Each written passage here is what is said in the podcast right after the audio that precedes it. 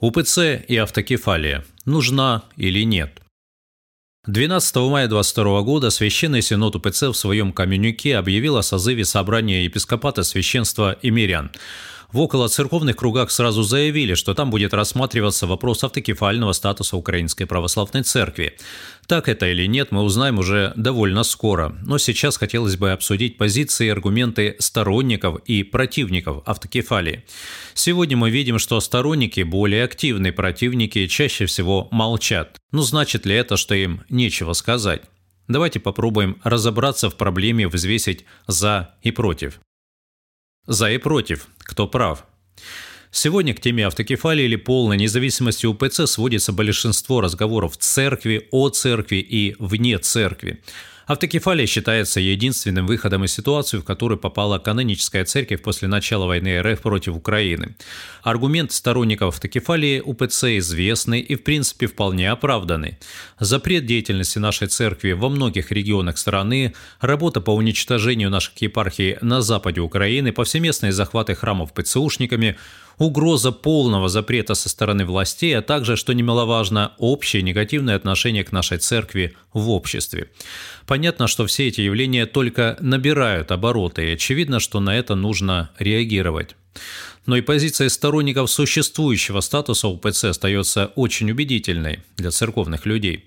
Верующие не хотят никаких экспериментов, они должны быть уверены, что в храме, в который они ходят на богослужение, церковные таинства останутся церковными таинствами, исповедью, причастием, крещением и так далее.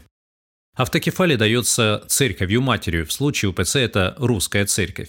Хорошо, если такое согласие будет получено, а если нет – да, многие автокефалисты приводят примеры, когда поместные церкви, объявляя самовольной автокефалии, какое-то время оставались в изоляции, а затем все равно были признаны. Самый свежий из них – пример Македонской церкви. Но многие ли из нас готовы быть в подобном статусе полвека, как, например, македонцы, только потому, что этого требует текущая политическая ситуация – Наверное, нет. Потому перед УПЦ сейчас стоит очень сложная задача – сохранить свой канонический статус, канонический в самом прямом смысле, и в то же время прекратить или свести к минимуму фактические гонения, которые все больше усугубляются. Точного рецепта, как этого достичь, наверное, не знает никто. Сейчас УПЦ, по сути, может угрожать раскол в двух смыслах, как выход из канонического поля православия и разрушение ее структурного и территориального единства. А потому на предстоящем собрании епископата духовенства и мирян, по своему составу больше напоминающее поместный собор, нужно тщательно взвесить каждое решение, уж точно услышать каждую точку зрения. За и против. Кто громче, кого больше – Церковь – это территория свободы. Вообще весь мир, созданный Богом, возник потому, что Бог есть любовь, а любовь без свободы невозможна. Именно поэтому церкви должны быть чужды любые орудия, элементы принуждения. Мы, как чада церкви, можем и должны обсуждать различные вопросы, которые вызывают у нас опасения, недоумение или непонимание ибо надлежит быть и разногласия между вами, дабы открылись между вами искусные», – говорит апостол Павел. Однако, к сожалению, очень часто православные христиане эти слова не слышат. Особенно тогда, когда эмоции превалируют над разумом. Сейчас мы очень громко слышим голоса сторонников автокефалии. Они пишут послания древним патриархатам, требуя суда над патриархом Кириллом, Проводят анонимное голосование в пользу автокефалии, постоянно говорят, что она нужна и буквально требует от священноначалия немедленно решить этот вопрос.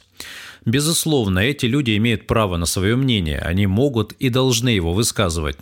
Но точно такое же право имеют и те, кто с ними не согласен. Могут ли они возвысить свой голос в поддержку того статуса, который имеет сейчас УПЦ? Сделать это им очень тяжело. Любые попытки объяснить свою позицию неизбежно наталкиваются на обвинения в симпатиях к русскому миру, РФ, лично Путину и так далее. Потому они сейчас преимущественно молчат. Значит ли это, что таких людей в ОПЦ нет? Не значит. Да, в соцсетях, всяческих обращениях и интервью царят автокефалисты. Именно они формируют сейчас медиаповестку. Но ориентироваться на это в решениях церкви нельзя – Вполне возможна ситуация, когда противники автокефалии окажутся в УПЦ голосом молчаливого большинства. Стяжи дух мирен. К сожалению, много вопросов к автокефалистам вызывает их поведение. Оно, как бы это помягче сказать, не совсем то, чего ждут от православных. Очень часто эти люди, в том числе и священники, просто шокируют своей агрессией и грубостью в продвижении собственной точки зрения. Неоднократно приходилось наблюдать, как разговор об автокефалии между священниками УПЦ сводился к оскорблениям и сведению личных счетов. Ни за словами, ни за эмоцией своих высказываний они не следят. А уж в соцсетях бывает все совсем печально. К примеру, находятся пастыри, которые позволяют себе публиковать отвратительные карикатуры на патриарха Кирилла, оскорблять его последними словами. Они же насмехаются над наместником Киева-Печерской лавры и буквально требуют от епископата определиться, а не с Украиной или с Путиным. А если со Христом? Часто их высказывания очень сложно отличить от ненавистнической риторики врагов церкви. При личных встречах и разговорах автокефалисты чаще вообще не контролируют скверные слова в адрес РПЦ, иерархии Украинской Православной Церкви или своих собратьев, имеющих другое мнение. Эмоции, агрессия, банальный переход на горло – вот та атмосфера, в которой сейчас проходит обсуждение насущных вопросов существования церкви. И здесь нужно напомнить таким пастырям, что христиане – это люди мира – да, сейчас война, но нельзя священникам отстаивать истину или собственную правоту при помощи крика, агрессии и ругани. А все, что сегодня происходит у многих автокефалистов, во всяком случае тех, что на виду, к сожалению, характеризуется отсутствием мира. А ведь Серафим Саровский не просто так сказал свою фразу «Стяжи дух мирен, тогда тысяча душ спасется около тебя». Мирный дух для священника – это даже не пожелание, это его профессиональная обязанность. Иначе он просто не сможет вести свою паству в правильном направлении. Об ответственности за церковь. Трудно не заметить, что многие сторонники самостоятельности УПЦ буквально прессингуют предстоятеля епископат требованиями немедленного разрыва с РПЦ, объявлением самовольной автокефалии и прочее. Их аргументация обычно сводится к следующему. Надо срочно рвать, а дальше будет видно. А если дальше ничего хорошего мы не увидим, что тогда? Ведь ответственность за судьбу церкви несет священноначалие, а не клирики-блогеры. И жизненно важно сохранить единство нашей церкви, всех ее верных, и проукраинских, и пророссийских. Мы в первую очередь должны все быть прохристовыми. Мы вместе прошли через огромное количество испытаний и неоднократно доказывали свою верность Христу и Церкви. Сейчас мы причащаемся из одной чаши. Не станем ли мы людьми, смотрящими друг на друга не через свет Евхаристии, а сквозь черноту вражды? Вот те вопросы, которые должны стоять перед нами всеми. Мы все должны чувствовать ответственность за церковь, потому что автокефалия – это «не давайте попробуем», это навсегда. Оккупированные территории и угроза оккупации лавры. В принятии автокефалии есть еще одна проблема, помимо канонической и многих других – реакция на нее верующих оккупированных территорий. Например, Крымские епархии до сих пор в составе УПЦ. По сути, именно Украинская Православная Церковь – единственная структура в Крыму, целиком и полностью подчиненная Украине. Останутся ли эти епархии в составе УПЦ в случае ее полного разрыва с русской церковью?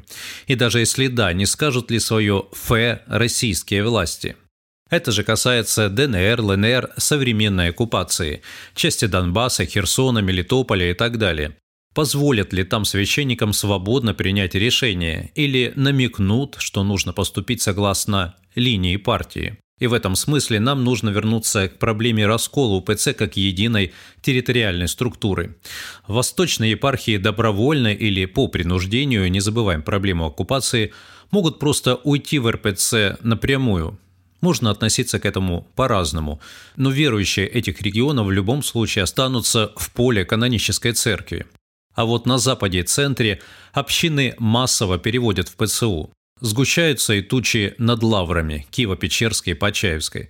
23 мая Синод Сергея Думенко постановил с целью преодоления последствий неканонического подчинения этого монастыря властям Московского патриархата образовать в составе ПЦУ религиозную организацию Свято-Успенская Киево-Печерская лавра, мужской монастырь. Также в ПЦУ потребовали от властей отдать им один из храмов Верхней Лавры, а это значит, что на главную святыню украинского православия уже началась атака. Нет сомнений, что та же участь ждет и Лавру, Почаевскую. А потому Украинская православная церковь стоит перед очень сложными вызовами. Как их решить? Что невозможно для людей, возможно для Бога. Сколько раз каждый из нас читал эти слова Христа и как часто вдумывался в их смысл? Наверное, не часто. Сегодня у нас именно та ситуация, когда эти слова приобретают свой истинный смысл. Решения церковных соборов всегда принимались водительством Святого Духа. Сейчас время промысла Божьего над своей церковью и на украинской земле. И проявляется этот промысел в том числе и тем, что Господь поставил у церковного кормила истинного пастыря, блаженнейшего митрополита Ануфрия, который всю жизнь заботился о спасении своей души и вверенной ему паствы. Много есть примеров тому, что главным попечением блаженнейшего является верность святым канонам церкви. И мы верим, что и сейчас митрополит разрешит все наши недоумения к пользе Украинской Православной Церкви и ее верных чад.